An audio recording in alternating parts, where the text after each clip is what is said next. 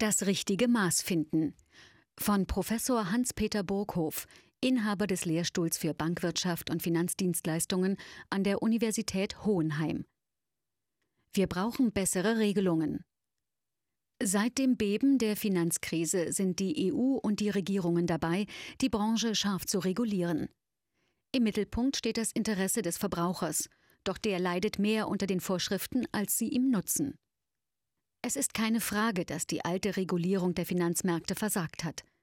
Es ist in der Vergangenheit sehr viel schiefgelaufen, sonst wäre es ja gar nicht zur weltweiten Krise gekommen.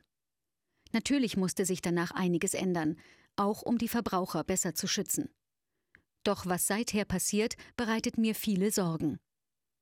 Ein hartnäckiger Trend, den ich beobachte, ist das übergroße Vertrauen in staatliche Regelungen. Viele glauben, dass die Welt dadurch besser wird, indem man alles verbindlich festlegt. Doch so einfach ist es nicht. Wir versuchen momentan, den Menschen durch alle möglichen Regelungen dazu zu bringen, sich richtig zu verhalten. Wir ersetzen sozusagen die Tugend des Menschen durch Gesetze. Dieses Vorgehen führt vor allem zu einer Erwartungshaltung an den Staat. Der Staat muss die beste aller Welten schaffen. Doch das kann er nicht schaffen, weil sich einfach nicht alles durch Vorgaben regeln lässt. Außerdem haben staatliche Regelungen als solche oft Nebenwirkungen, die viel gravierender sind als das, was man möglicherweise beseitigen wollte. Nehmen wir das Beispiel SEPA, also den einheitlichen Euro-Zahlungsverkehrsraum. Der Ausgangspunkt war die Vorstellung, dass wir eine einheitliche europäische Kontonummer brauchen. Dann haben alle möglichen Beteiligten ihre Anforderungen formuliert und heraus kam am Ende eine 23-stellige Kontonummer, die man allen Bürgern aufoktroyiert hat. Ganz viele Aspekte wurden überhaupt nicht berücksichtigt. Zum Beispiel die simple Tatsache, dass sich kein Mensch eine 23-stellige Nummer merken kann dass die Fehleranfälligkeit durch dieses Zahlenmonster deutlich erhöht wird, dass es Unsummen kostet, wenn alle Firmen, alle Vereine einfach alle ihr System auf diese Nummern umstellen müssen. Es hätte viel einfachere Lösungen gegeben, wenn man die Regelung beispielsweise den Banken überlassen hätte. Ein Minister, der das bei uns zu verantworten gehabt hätte, wäre wahrscheinlich zum Rücktritt gezwungen worden. Doch da die Verantwortung nach Europa verlagert wurde, sind alle fein raus, niemand braucht sich zu verantworten, es hat keinerlei politische Konsequenzen. Es ist ein klassisches Beispiel für eine gedankenlose Regulierung und ein Beispiel dafür, wie man die Welt perfekt machen wollte und am Ende eine völlig chaotische, unsinnige Situation geschaffen hat. Bei der Finanzmarktrichtlinie MIFID sieht es nicht viel besser aus. Auch hier hat die Politik versucht, alles gerichtsfest zu machen.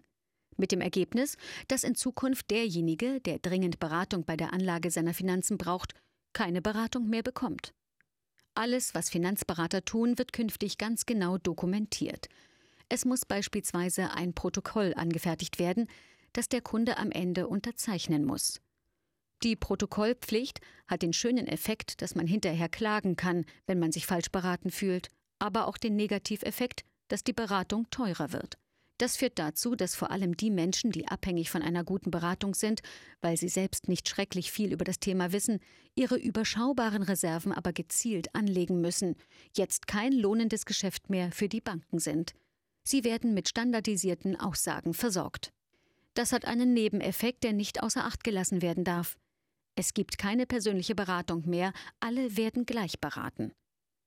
Für die Stabilität eines Finanzsystems ist es aber wichtig, dass unterschiedliche Menschen auch unterschiedliche Ratschläge bekommen. Wenn alle das Gleiche machen, haben wir hinterher ein großes Problem, weil die Risiken nicht mehr verteilt sind. Das wird auch passieren, wenn wir auf computerbasierte Beratung vertrauen.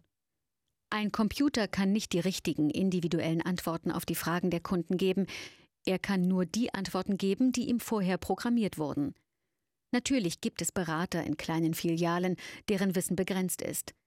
Aber es ist allemal besser, als wenn sich keiner um das Thema kümmert, so wie es im Moment ist. Mitverantwortlich dafür ist auch das Provisionsverbot.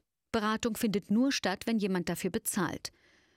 Da sich die Finanzberater dieses Geld nicht mehr von den Produktherstellern holen können, müssen es die Verbraucher bezahlen. Doch die sind dazu nicht bereit. So gilt, wer viel Geld hat, wird sich beraten lassen, der Rest eher nicht. Natürlich brauchen wir eine bessere Regulierung als vor der Finanzkrise. Aber besser muss ja nicht unbedingt mehr sein. Im Moment wird die Regulierung stark übertrieben.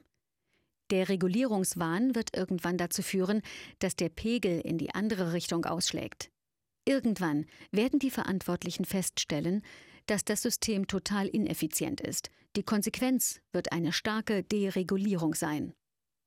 Schon jetzt gibt es zahlreiche Beispiele dafür, wie Marktteilnehmer versuchen, die Regulierung zu umgehen. Man muss sich nur die amerikanischen Modelle der Fahrgastvermittlung oder der Zimmervermietung anschauen. Müssten diese Unternehmen die gleichen Bedingungen erfüllen wie Hotels oder Taxiunternehmen, könnten sie nicht mithalten. Alle diese Entwicklungen zeigen, wie wichtig es ist, das richtige Maß für Regulierungen zu finden. Und genau das fällt der Politik immer schwerer.